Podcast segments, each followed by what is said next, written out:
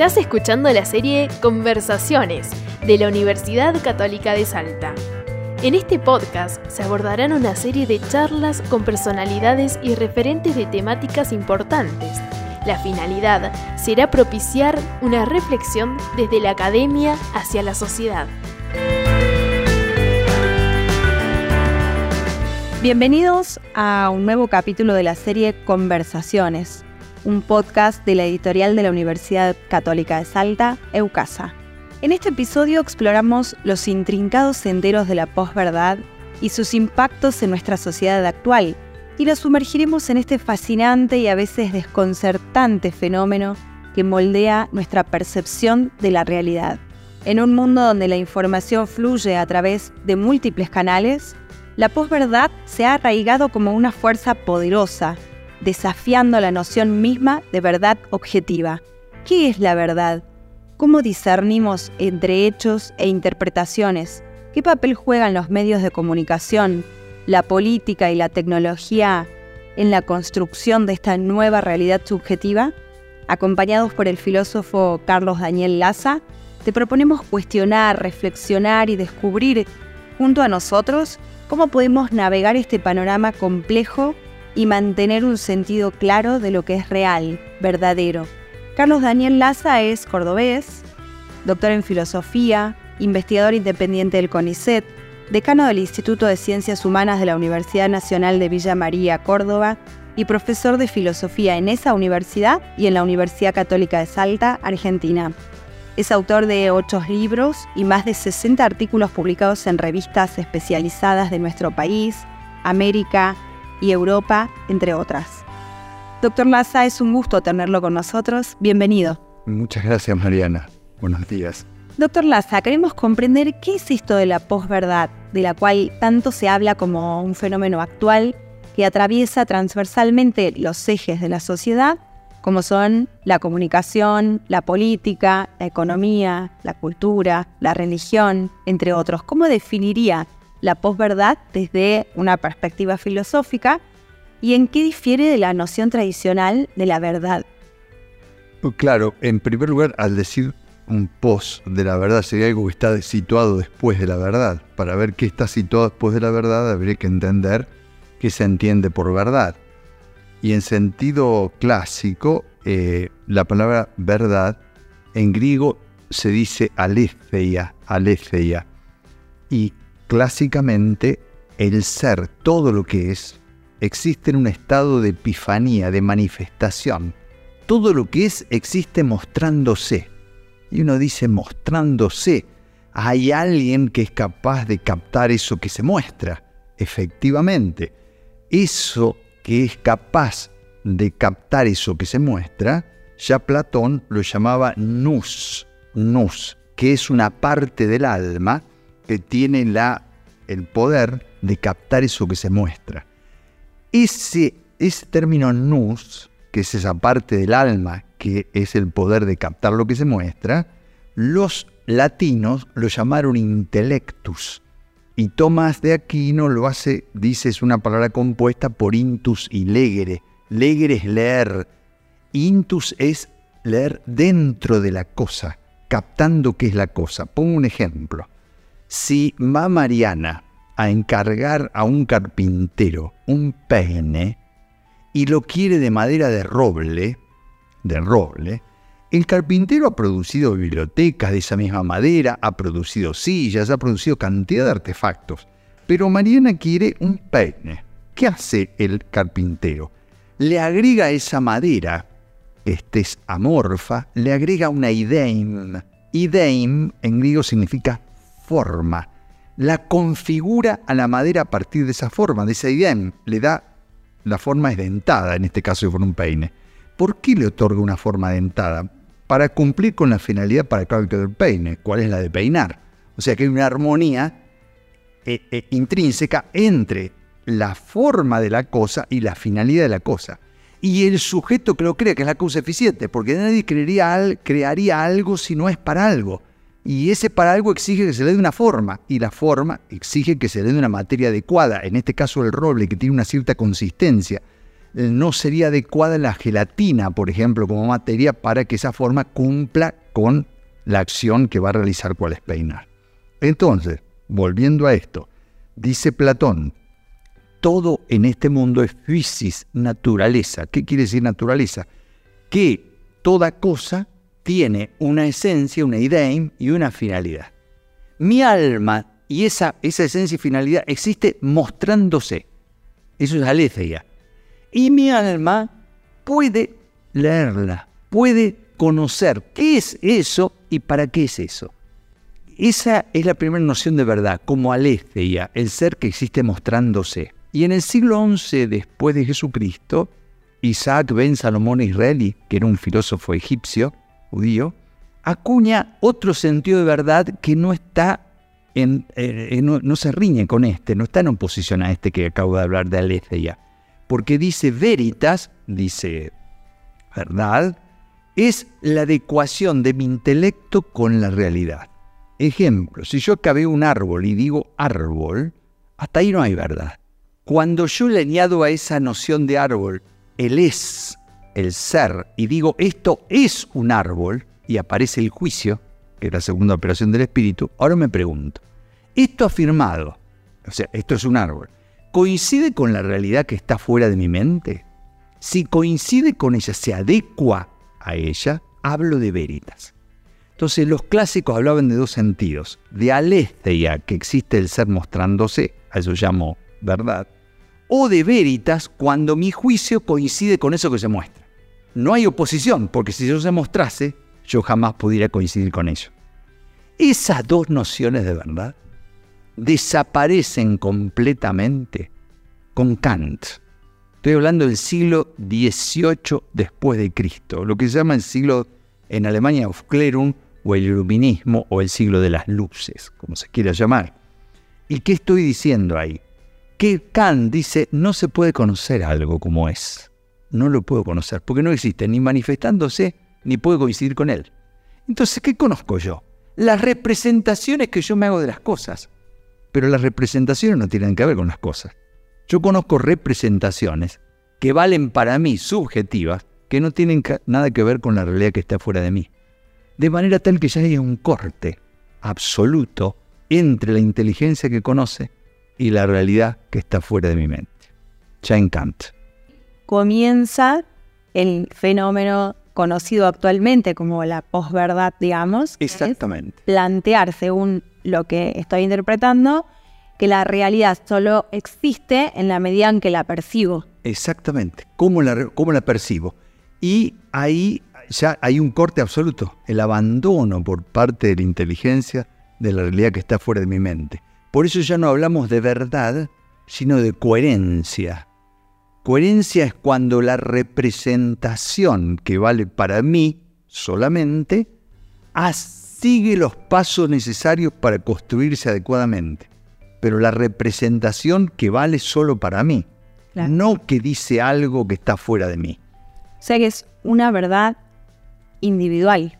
Absolutamente subjetiva, es una creación puramente subjetiva. Bien, y el término eh, relativismo no es nuevo, no es ninguna novedad.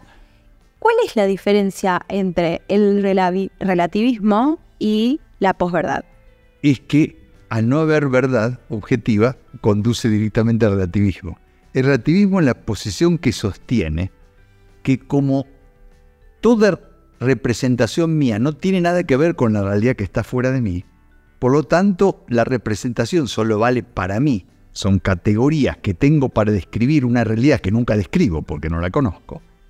Esa, algunos dirán, claro, ¿qué va a decir Kant? No, perdón, Mariana, pero esa representación es válida para todos nosotros. ¿Por qué? Porque yo no estoy hablando del sujeto Mariana, el sujeto empírico, o el sujeto Laza, o el sujeto... Estoy hablando de un sujeto trascendental. ¿Qué quiere decir? Un sujeto que tiene leyes comunes que están presentes en Mariana, que están presentes en mí, y todos representamos la realidad del mismo modo. O sea, es un sujeto que nos representa a todos. A todos, y, y por lo tanto sus categorías valen universalmente. Bien. Pero cuando vinieron los maestros de la sospecha, ¿quiénes son los maestros de la sospecha? Son tres. Freud, Nietzsche y Marx dirán, mm, ¿qué van a hacer esas representaciones de valía universal, las de, la de Kant? Ese es un señor burgués que era soltero, vivía, vivía eh, eh, muy bien, comía muy bien, iba a la universidad, lo único que hacía era estudiar y pasarla bien, y ese señor representaba esa razón universal de Kant. No es ninguna razón universal, es una razón bien particular. ¿Cuál? La de un señor burgués que quería que las cosas se mantuviesen así. Para que se mantengan así esas representaciones de él que valían para sus intereses, las presenta como si fuesen válidas para todo hombre. Vendrá Freud y dirá, es la libido eso, o sea, que, que no es una representación universal.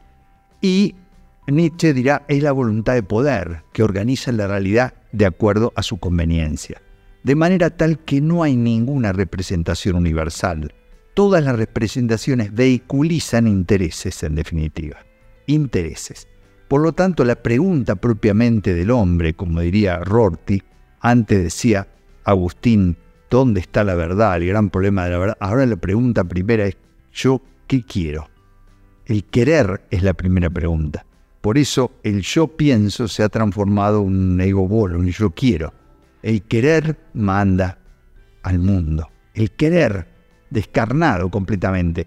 Y ese querer se vehiculiza, se, se, transmite a través de descripciones de realidades que jamás describo ninguna realidad. Las descripciones son falsas, es aparecer como si fuese una descripción cuando en realidad vincula intereses de poder. Es lo único que se discute, el poder.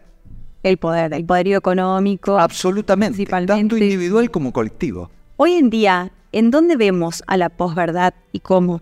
En política, clarísimamente. En política no hay verdad. ¿Sabe qué sería estrictamente para eso? ¿Quién es el teórico?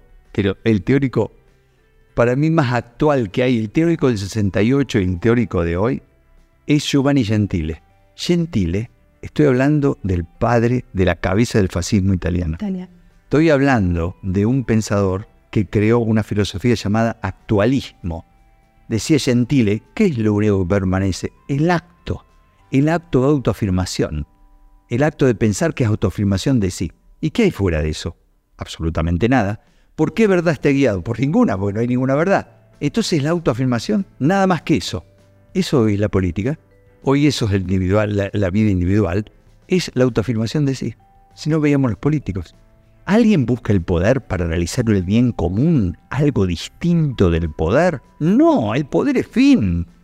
Y le dicen los periodistas, yo me acuerdo cuando asumió Kirchner de presidente, decían el gran problema que tiene Kirchner es que no tiene poder. Tiene que conquistar poder. Yo pensaba, digo, claro, yo pienso como un clásico, el gran problema de Kirchner era realizar el bien común el bien, realizar el bien común, eso va a hacer que su autoridad sea una autoritas realmente, porque autoritas viene de augere, del verbo augere latino, tiene una, una significación, una denotación, significa hacer crecer.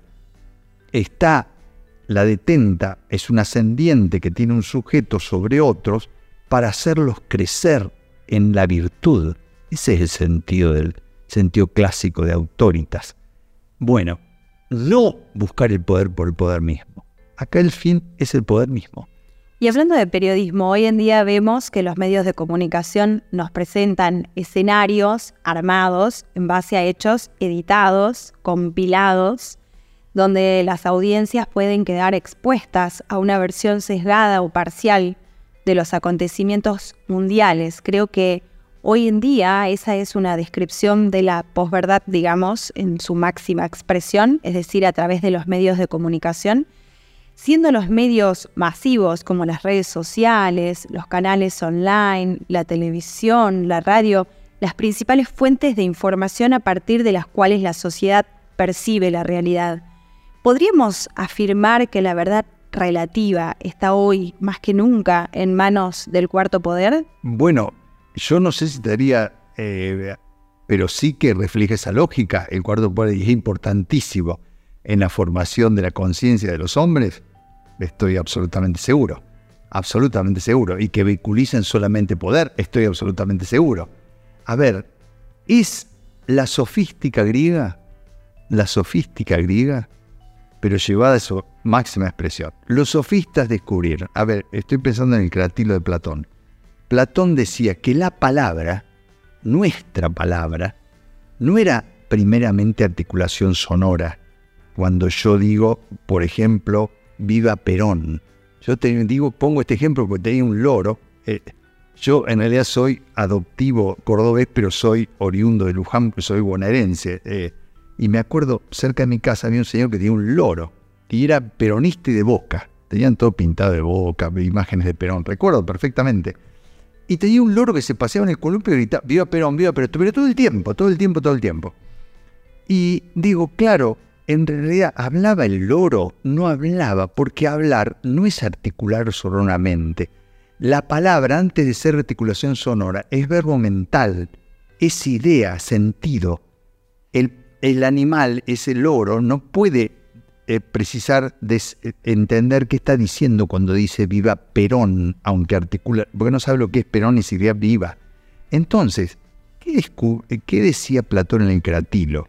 Que las palabras dicen lo que las cosas son por un lado y me permiten distinguir una cosa de la otra.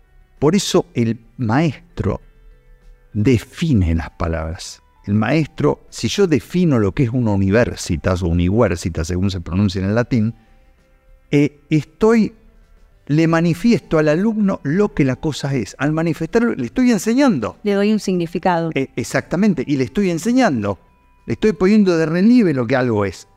Eso decía Platón. ¿Qué sentido tiene la palabra? Los sofistas descubren que tergiversan la naturaleza de la palabra. O sea, la corrompen Corromper no es robar, corromper es desnaturalizar en latín. Es desnaturalizar, es el significado de corrompere, desnaturalizar algo. Entonces dice, dice eh, eh, Platón, los sofistas, que descubren que se puede desnaturalizar la palabra en lugar de representar su naturaleza, que es manifestar lo que algo es, lo que la cosa es, la verdad de la cosa, ¿ya? Yo puedo hacerla instrumento, vehículo para mis intereses. Claro. Hacerla por ejemplo, si yo quiero hacer una campaña del aborto o en contra del aborto, pongo a una mujer con una sábana y le digo, señorita, ¿usted abortó? Sí, aborté y se larga a llorar. Y se empieza a secar las lágrimas y todo. Y mire cómo me fue dice. Y ahí no habla más. Dice el periodista, ven, lo que es abortar, mire lo que provoca, ve, hay que estar en contra del aborto. Claro, se muestra el lado de la realidad que conviene, pero que no es la realidad completa. No, porque ahí lo que tendría que haber haberle dicho a una persona inteligente, decir, señores, ¿qué es abortar? ¿Es visualizar la vida? ¿Qué significa la vida? ¿Qué es la vida, la vida? ¿Qué grado de la vida hay? ¿Qué significa persona cuando hablamos de persona, etcétera, etcétera, etcétera? Aclarar intelectualmente al sujeto que está escuchando para que él decida, yo quiero lograr a través de la comunicación no esclarecer su inteligencia, sino que haga una tal conducta. Abortar o no abortar. Se puede usar en los dos casos, en la manipulación mediática. Claro. Bueno, justamente en relación a la palabra, el lenguaje, el vocabulario, y su poder para transmitir ideas, valores y creencias de generación en generación. ¿no? Es la forma en que nos comunicamos y transmitimos significado, transmitimos conocimiento. Em, en este sentido, en la introducción del libro La posverdad, señala usted la diferencia entre reflejar la realidad y construir la realidad a partir del lenguaje, tal como lo propone en este último caso el constructivismo kantiano, y señala que esto abre las puertas al escenario de la posverdad. Entonces, el lenguaje, el vocabulario, pueden desafiar las estructuras existentes, no ya desde los medios de comunicación, sino desde el lenguaje que utilizamos todos socialmente y propiciar una revolución cultural, digamos, malparida al tener como base falsos conceptos expresados como verdades? Absolutamente, es que se, se enseña la visión que se enseña hoy comúnmente, digamos, no hay ningún dogma, pero hay muchísimos dogmas. Uno de estos es este, que todo conocimiento se construye. ¿Qué quiere decir que todo conocimiento construye? Significa hacer. Quiere decir que el contenido inteligible del concepto no me es dado por las cosas, no lo saco de la realidad, lo pone el sujeto que va mediante esa representación que hablábamos al principio.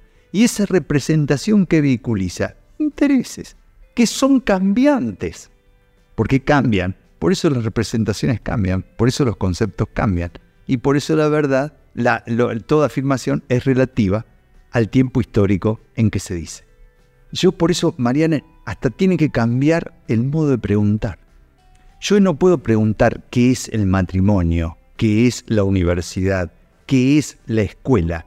La pregunta ¿qué es? está evidenciando que hay una esencia, una idea que no la puse yo y aguarda ser aprendida. Yo no pregunto más así. Pregunto, en este contexto sociocultural, ¿cómo representamos esa realidad que se llama matrimonio? ¿O qué significa? O, familia, o, o escuela, o universidad, porque vehiculiza intereses. Yo tengo interés, a mí me encanta estar con las jirafas.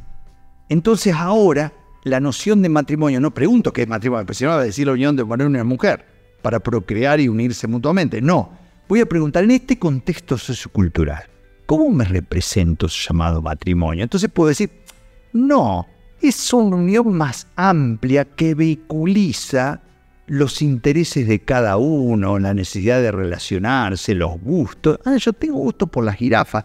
Bueno, podría ser una unión de un varón con una jirafa, qué sé yo, o lo que sea.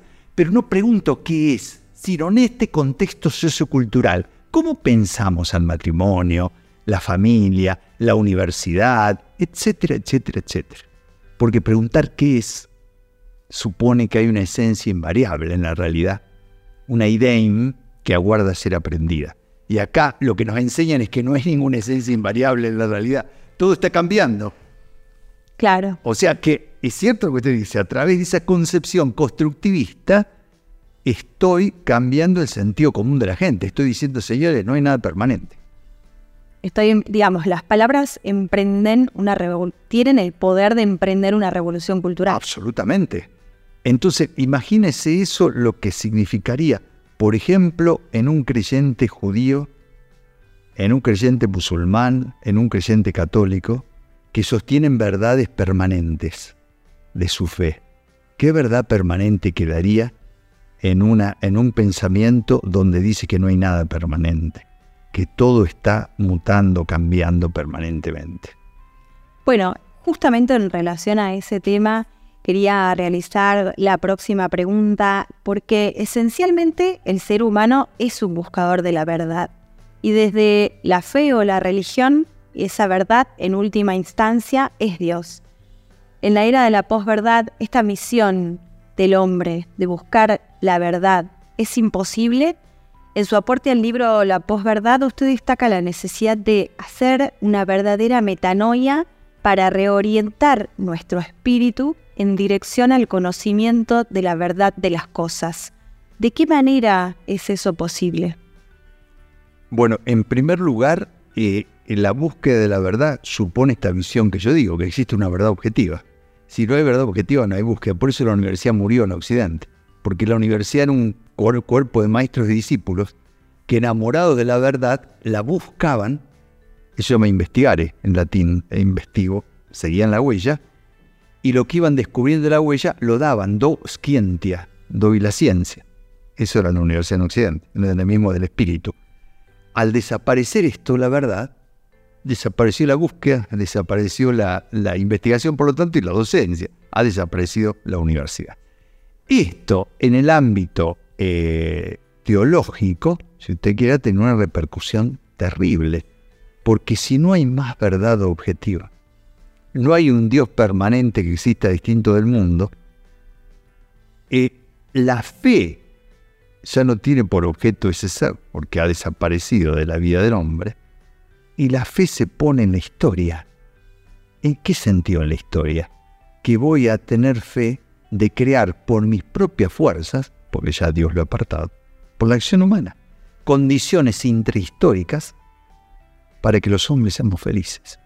Tanto el liberalismo como el marxismo han pretendido ambos reemplazar la tesis de la ciudad de Dios de San Agustín.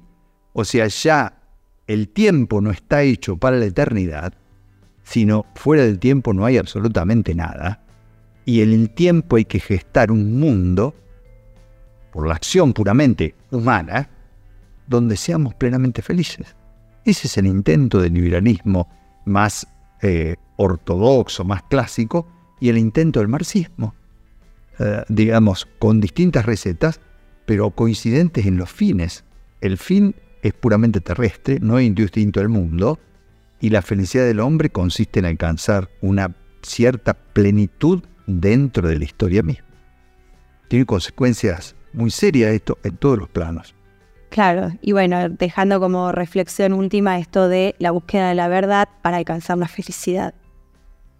Bueno, para ver, eh, para Agustín y todo el pensamiento clásico, el fin del hombre era conocer a Dios y en eso consistía la bienaventuranza. Y Dios que era, era la verdad misma.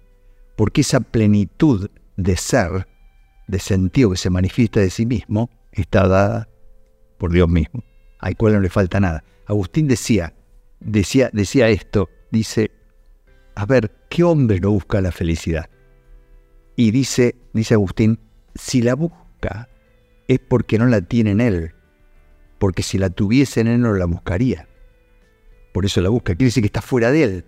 Y el gran problema teórico del hombre es, ¿en qué ser? ¿Qué ser hará que una vez poseído me dé esa felicidad que estoy buscando? Dice, tiene que ser un ser que no le falte nada. Porque si le faltara una sola cosa, estaría buscando en otra cosa aquello que a él le falta. Y ese ser al que no le falta nada es Dios. Dice, pero ¿cómo alcanzarlo? O sea, ¿cómo establecer una relación con Él si Él no se me manifiesta? Yo digo, quiero amar a una mujer y está como una estaca, no me habla nada, no me dice lo que piensa, lo que quiere. ¿Cómo voy a establecer una relación de conocimiento y amor si no se manifiesta nunca? Bueno, Dios se ha manifestado, ahora puedo conocerlo y amarlo. Por lo tanto, dice Agustín, es razonable creer, porque con la fe lo voy a conocer y amar, y puedo alcanzar la plenitud de ese conocimiento y amor que me da la felicidad. Solo en Dios no en nada de la tierra. Ese es el fin del cristianismo, eso es lo que ha enseñado el cristianismo durante dos mil años. Tomás de Aquino en la, en, la, en la Suma Teológica dice en la primera parte, la bienaventuranza es un acto de la inteligencia que tiene por objeto con el conocimiento de la verdad absoluta que es Dios. En eso consiste la bienaventuranza, la felicidad, ¿no?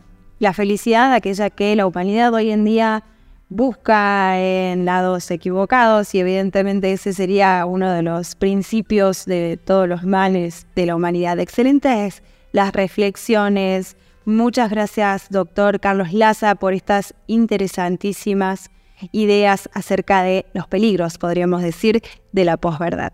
Bueno, muchas gracias, Mariana. ¿eh? Y para seguir descubriendo la verdad detrás de la posverdad, te recomendamos el libro La posverdad en la teología, la filosofía y el derecho con aportes de Carlos Forcato, María Laura Picón y Armando Andruet, coordinado por el doctor Carlos Laza y publicado por la editorial de la Universidad Católica de Salta.